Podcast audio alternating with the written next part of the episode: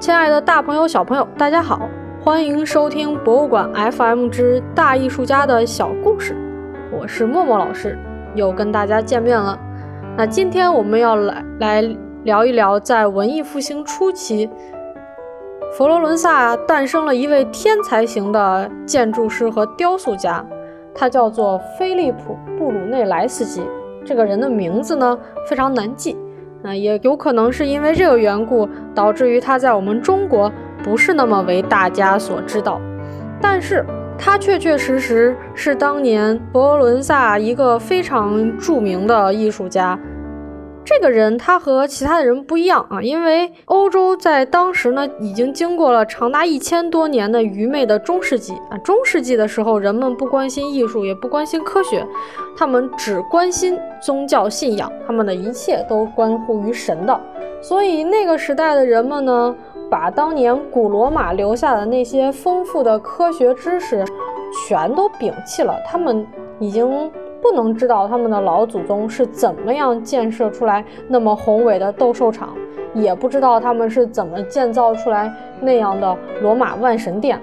但是这位布鲁内莱斯基，他就对这些建筑非常的有兴趣，他想要把罗马时期建筑的荣光重新带回到这片土地上。那布鲁内莱斯基跟很多的天才艺术家一样，他在一开始并没有受到人们的重视。但是，这个艺术家呀，他还对自己非常有自信，所以呢，他就不断的到政府去举荐自己，说我这个特别能干，啊，还把自己的许多的设计稿和想法就拿到这个政府去给那些官员看。但是由于他的这些设计对于那些不懂得古罗马艺术和知识的官员来说呢，过于的晦涩难懂。所以布鲁内莱斯基在政府里面屡屡碰壁。那最严重的一次，他被官员们直接从市政大厅里抬着扔了出来，因为他在举荐自己的时候呢，情绪特别激动，而且一度还恶语伤人。那那些当官的官员们肯定不能高兴，所以就把他轰了出来。可见呢，布鲁内莱斯基他虽然是一个天才，但其实他并不是一个脾气非常好的人。然而，就在他被那些官员们扔出市政大厅的时候，美第奇家族却看出了这个怪人的才华。美第奇家族当时的掌权人呢，就决定资助布鲁内莱斯基。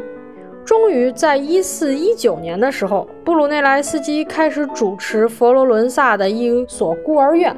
他所使用的这种建筑方法。是完全古典式的那种建筑布局，跟古罗马时期的一样。这种建筑的方法和布局的形式，在此前的一千多年里已经被所有的人都遗忘了。根据材料的记载，说这个孤儿院在建设的过程当中呢，有无数的佛罗伦萨的居民前去围观，甚至都阻碍了那些在工作的工人们他们的施工。这个建筑的出现点燃了当时整个欧洲的建筑革命，嗯，大家开始纷纷的想要找回当年古罗马时期的一些建筑上的优点和特点。但建造一所孤儿院，对于这个天才艺术家来说，肯定不是他的终极目标。那他的终极目标是什么呢？在当时的佛罗伦萨存在着一个世纪难题。现在我们看着非常美丽又伟岸的圣母百花大教堂，在当时是没有房顶的。不光在当时没有房顶，在此前的一百多年里，它都没有房顶。这个屋顶本来应该是一个比万神庙更加大的一个穹顶，但是啊，虽然这个想法是好的。但却没有人能够完成这样的一个大型的工程，因此那个美丽的、神圣的圣母百花大教堂，在布鲁内莱斯基那个时代呢，其实就是一个烂尾楼。那给圣母百花大教堂设计一个穹顶，其实才是布鲁内莱斯基真正的理想。在整个设计的过程当中啊，布鲁内莱斯基他特别害怕自己的设计。会被别人偷取，因此呢，他把自己的计算过程都写成密码。也不肯给任何人解释他这个设计到底是怎么设计的，为什么这样设计，他用的原理是什么样的，他完全保密。那教堂命令他说：“你作为这个设计师，你领取了我们给你的这个奖金，你必须在你这个领取奖金之前告诉我们所有人，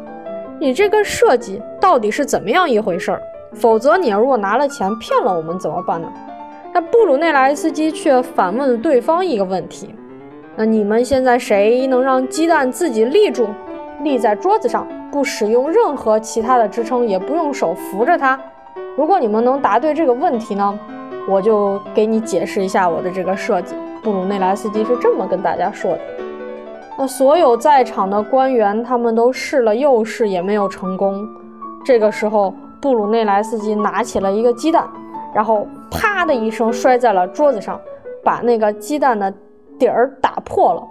然后鸡蛋就立住，立在了桌子上。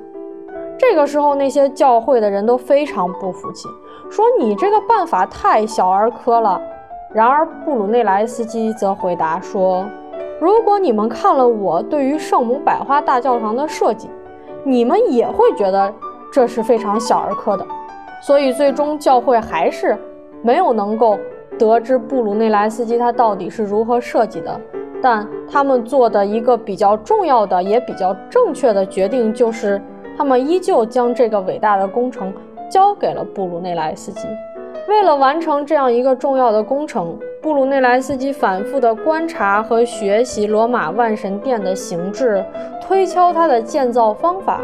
终于回到佛罗伦萨，开始建造圣母百花大教堂的穹顶。在穹顶的制造期间，他不光负责设计和监工，他还是一个工程师。他设计了一些起重机，能把那些沉重的材料运送到教堂的那个顶端，方便工人们使用。然而，这样一个穹顶，它越往上搭就越倾斜。